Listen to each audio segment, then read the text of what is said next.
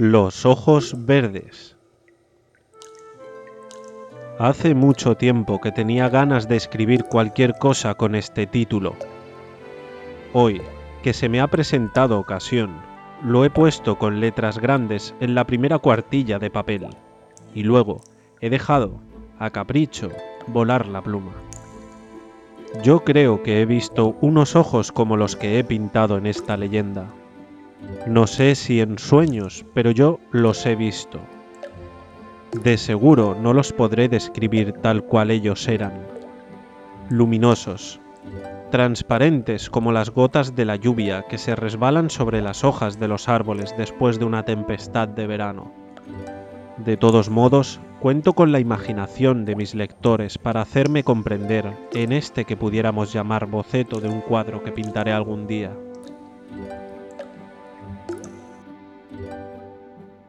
Herido va el ciervo, herido va, no hay duda. Se ve el rastro de la sangre entre las zarzas del monte, y al saltar uno de esos lentiscos han flaqueado sus piernas. Nuestro joven señor comienza por donde otros acaban. En cuarenta años de Montero no he visto mejor galope. Pero, por San Saturio, patrón de Soria, cortadle el paso por esas carrascas, azuzad los perros, soplad en esas trompas hasta echar los hígados, y hundidle a los corceles una cuarta de hierro en los ijares. ¿No veis que se dirige hacia la fuente de los álamos? Y si la salva antes de morir, ¿podemos darle por perdido? Las cuencas del Moncayo repitieron de eco en eco el bramido de las trompas, el latir de la jauría desencadenada, y las voces de los pajes resonaron con nueva furia. Y el confuso tropel de hombres, caballos y perros se dirigió al punto que Íñigo, el montero mayor de los marqueses de Almenar, señalara como el más a propósito para cortarle el paso a la res. Pero todo fue inútil. Cuando el más ágil de los lebreles llegó a las carrascas, jadeante y cubiertas las fauces de espuma, ya el ciervo, rápido como una saeta, las había salvado de un solo brinco, perdiéndose entre los matorrales de una trocha que conducía a la fuente. ¡Alto! ¡Alto todo el mundo! gritó Íñigo entonces. Estaba de Dios que había que marcharse. Y la cabalgata se detuvo, y enmudecieron las trompas, y los lebreles dejaron, refunfuñando, la pista a la voz de los cazadores.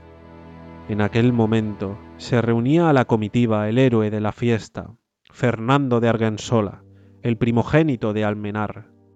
¿Qué haces? exclamó, dirigiéndose a su montero, y en tanto ya se pintaba el asombro en sus facciones, ya ardía en cólera en sus ojos. ¿Qué haces, imbécil? ¿Ves que la pieza está herida? Que es la primera que cae por mi mano, y abandonas el rastro y la dejas perder para que vaya a morir en el fondo del bosque. ¿Crees acaso que he venido a matar ciervos para festines de lobos? Señor, murmuró Íñigo entre dientes, es imposible pasar de este punto. ¿Imposible? ¿Y por qué? Porque esa trocha, prosiguió el montero, conduce a la fuente de los álamos, la fuente de los álamos, en cuyas aguas habita el espíritu del mal. El que osa enturbiar su corriente paga caro su atrevimiento. Ya la res habrá salvado sus márgenes. ¿Cómo la salvaréis vos sin atraer sobre vuestra cabeza alguna calamidad horrible? Los cazadores somos reyes del Moncayo, pero reyes que pagan un tributo. Pieza que se refugia en esa fuente misteriosa, pieza perdida. ¿Pieza perdida? Primero perderé yo el señorío de mis padres, y primero perderé el ánima en manos de Satanás, que permitir que se me escape ese ciervo, el único que ha herido mi venablo, la primicia de mis excursiones de cazador. ¿Lo ves? ¿Lo ves? ¿Quién sabe si no le daré lugar para que llegue a la fuente? Y si llegase, al diablo ella, su limpidez y sus habitadores. Sus, relámpago, sus, caballo mío. Si lo alcanzas, mando engarzar los diamantes de mi joyel en tu serreta de oro. Caballo y jinete partieron como un huracán, Íñigo lo siguió con la vista hasta que se perdieron en la maleza. Después volvió los ojos en derredor suyo. Todos, como él, permanecían inmóviles y consternados. El montero exclamó al fin, Señores, vosotros lo habéis visto. Me he expuesto a morir entre los pies de su caballo por detenerle. Yo he cumplido con mi deber. Con el diablo no sirven valentías. Hasta aquí llega el montero con su ballesta. De aquí en adelante, que pruebe a pasar el capellán con su hisopo. Tenéis la color quebrada, andáis mustio y sombrío. ¿Qué os sucede? Desde aquel día, que yo siempre tendré por funesto, en que llegasteis a la fuente de los álamos en pos de la res herida, diríase que una mala bruja os ha encanijado con sus hechizos. Ya no vais a los montes precedido de la ruidosa jauría, ni el clamor de vuestras trompas despierta sus ecos. Solo, con esas cavilaciones que os persiguen. Todas las mañanas tomáis la ballesta para enderezaros a la espesura y permanecer en ella hasta que el sol se esconde. Y cuando la noche oscurece y volvéis pálido y fatigado al castillo, en balde busco en la bandolera los despojos de la caza. ¿Qué os ocupa tantas horas lejos de los que más os quieren? Mientras Íñigo hablaba, Fernando absorto en sus ideas, sacaba maquinalmente astillas en su escaño de ébano con el cuchillo de monte.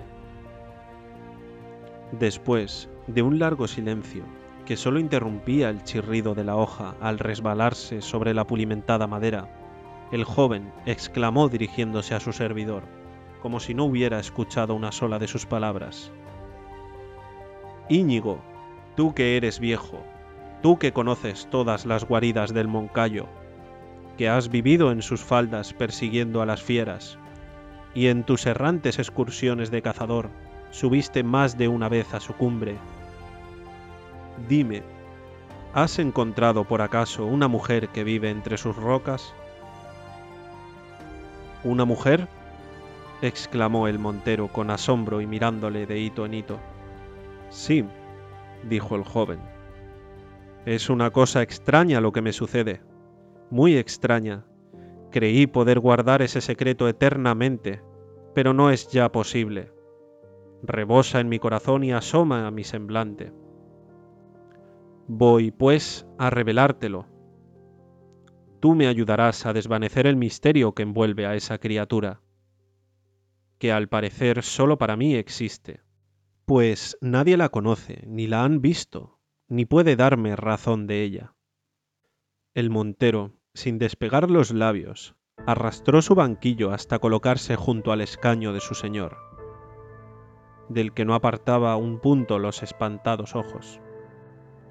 Este, después de coordinar sus ideas, prosiguió así. Tú no conoces aquel sitio.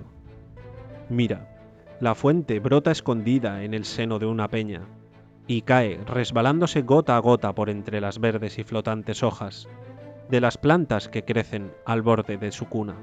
Aquellas gotas que, al desprenderse, brillan como puntos de oro y suenan como las notas de un instrumento, se reúnen entre los céspedes y susurrando, susurrando con un ruido semejante al de las abejas que zumban en torno de las flores, se alejan por entre las arenas y forman un cauce y luchan con los obstáculos que se oponen en su camino, y se repliegan sobre sí mismas y saltan, y huyen y corren, unas veces con risa, otras con suspiros, hasta caer en un lago.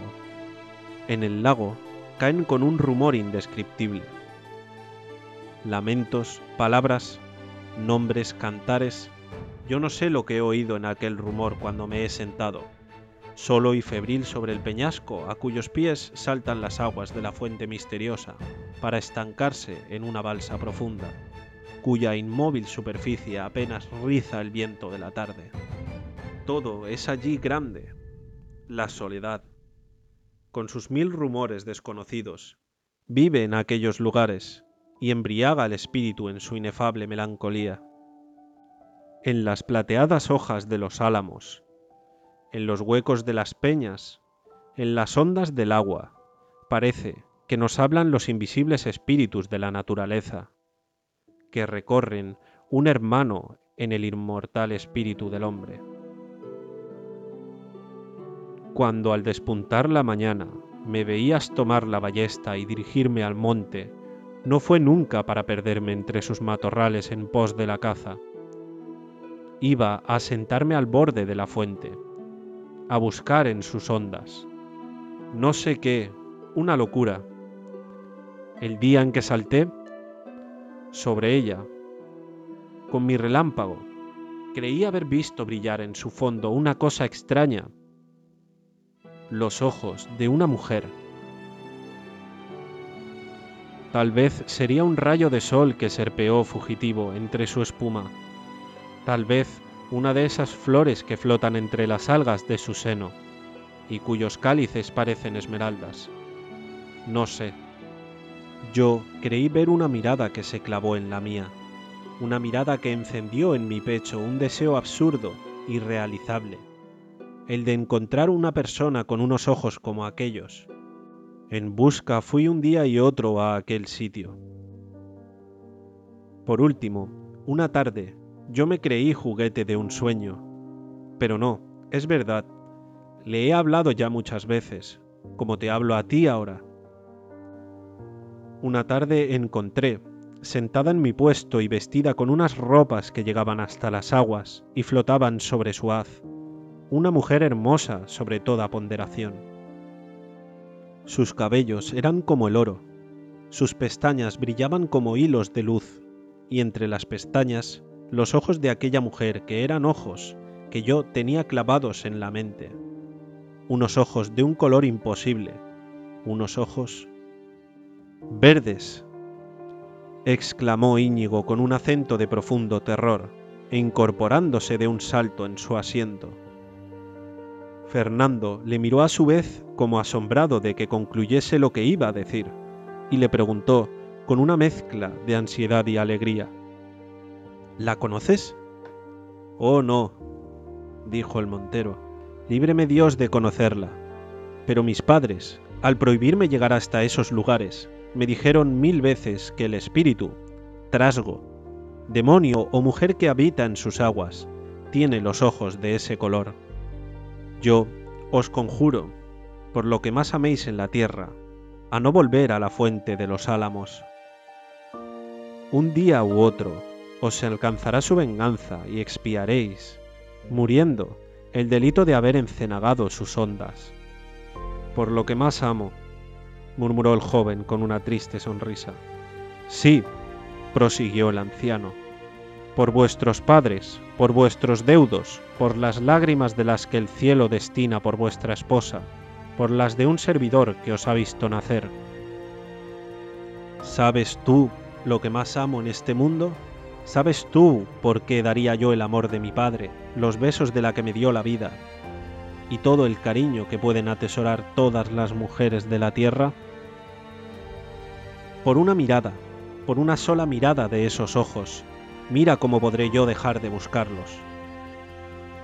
Dijo Fernando estas palabras con tal acento que la lágrima que temblaba en los párpados de Íñigo se resbaló silenciosa por su mejilla, mientras exclamó con acento sombrío, Cúmplase la voluntad del cielo. ¿Quién eres tú? ¿Cuál es tu patria? ¿En dónde habitas? Yo vengo un día y otro en tu busca, y ni veo el corcel que te trae a estos lugares, ni a los servidores que conducen tu litera. Rompe de una vez el misterioso velo en el que te envuelves como una noche profunda. Yo te amo, y, noble o villana, seré tuyo, tuyo siempre. El sol había traspuesto la cumbre del monte, las sombras bajaban a grandes pasos por su falda. La brisa gemía entre los álamos de la fuente, y la niebla, elevándose poco a poco de la superficie del lago, comenzaba a envolver las rocas de su margen. Sobre una de estas rocas, sobre una que parecía próxima a desplomarse en el fondo de las aguas, en cuya superficie se retrataba, temblando, el primogénito de Almenar. De rodillas a los pies de su misteriosa amante, procuraba en vano arrancarle el secreto de su existencia. Ella era hermosa, hermosa y pálida, como una estatua de alabastro. Uno de sus rizos caía sobre sus hombros, deslizándose entre los pliegues del velo como un rayo de sol que atraviesa las nubes. Y en el cerco de sus pestañas rubias brillaban sus pupilas, como dos esmeraldas sujetas en una joya de oro. Cuando el joven acabó de hablarle, sus labios se removieron como para anunciar algunas palabras, pero solo exhalaron un suspiro, un suspiro débil, doliente, como el de la ligera onda que empuja una brisa al morir entre los juncos. No me respondes, exclamó Fernando al ver burlada su esperanza. Querrás que dé crédito a lo que de ti me han dicho. Oh no, háblame. Yo quiero saber si me amas. Yo quiero saber si puedo amarte, si eres una mujer. O un demonio. ¿Y si lo fuese? El joven vaciló un instante. Un sudor frío corrió por sus miembros. Sus pupilas se dilataron al fijarse con más intensidad en las de aquella mujer, y fascinado por su brillo fosfórico, demente casi, exclamó en un arrebato de amor.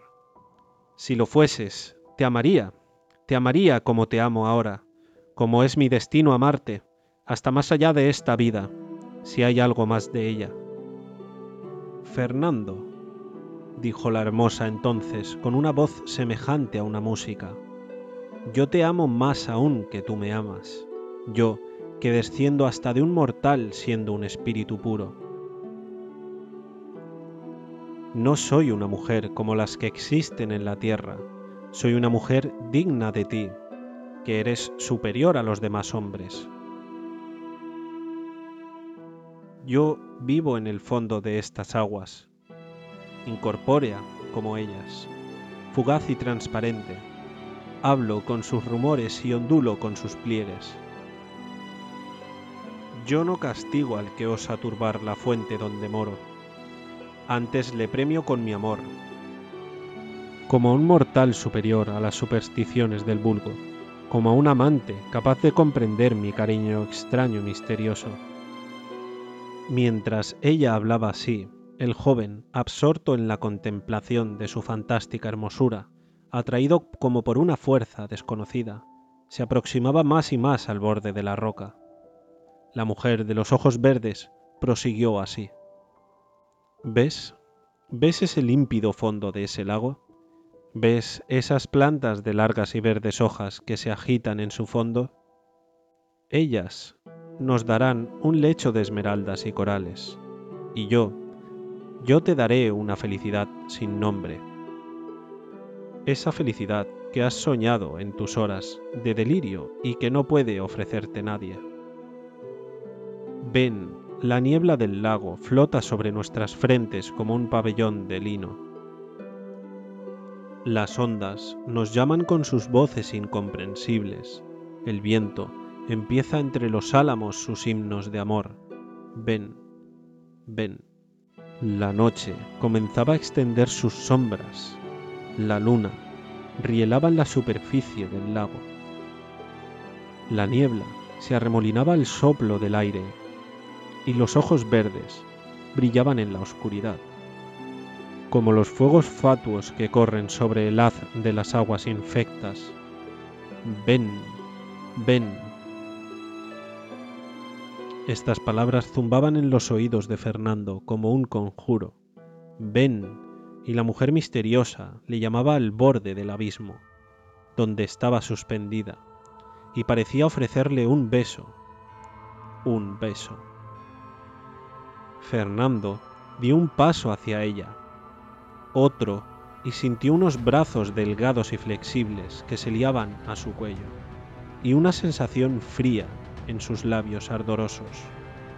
Un beso de nieve, y vaciló, y perdió pie, y cayó al agua con un rumor sordo y lúgubre.